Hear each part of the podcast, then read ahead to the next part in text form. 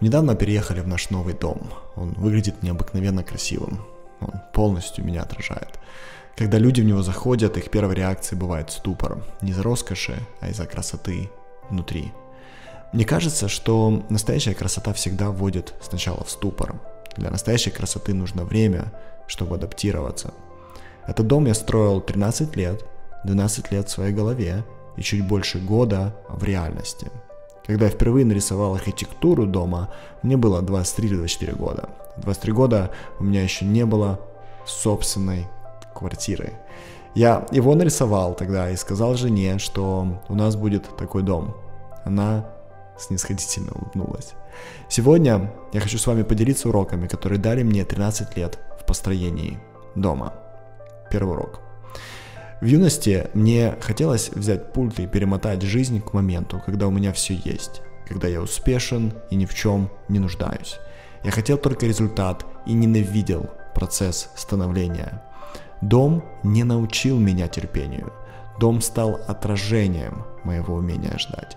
Он появился, когда я готов был ждать столько, сколько нужно, когда я готов был ждать с удовольствием.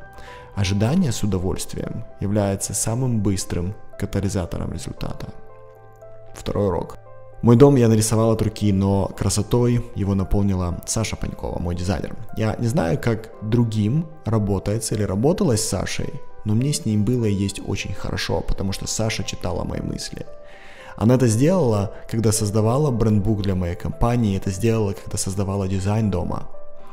Саша уделила массу времени, чтобы понять не то, что мне нравится, а кто я.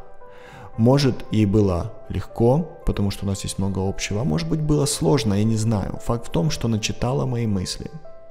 В работе любого эксперта, который получает деньги от других людей за свои услуги, самый важный навык – это читать мысли. Пока я строил дом, мне много раз пытались предложить нанять другого дизайнера. Я ни разу не воспринял эту идею серьезно, потому что я не меняю людей, которые читают мои мысли. Я был прав. Те, кто предлагал, сказали, что они даже не ожидали, что дом будет настолько поразительным. Третий урок. Любой актив быстро теряет в стоимости, если в систему добавить страх. Например, рынок акций падает, потому что люди боятся и начинают их сбрасывать на продажу. Недвижимость падает, когда люди боятся ее купить. Человек падает в самооценке, потому что боится, и чем больше боится, тем ниже самооценка. Чем больше я боялся, тем дальше я был от своего дома мечты. Вместе со страхом меня покинула и необходимость самооценки в принципе.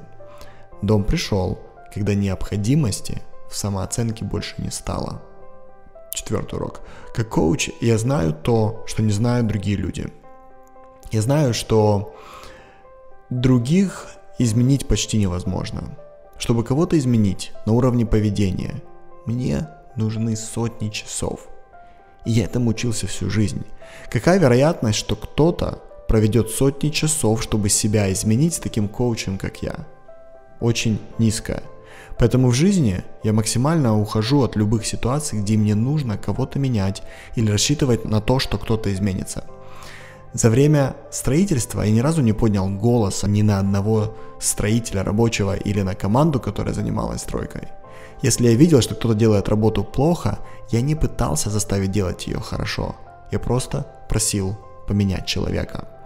Сегодня я больше не верю во вторые попытки и работа с профессионалами позволяет иметь со старта сразу очень высокие стандарты.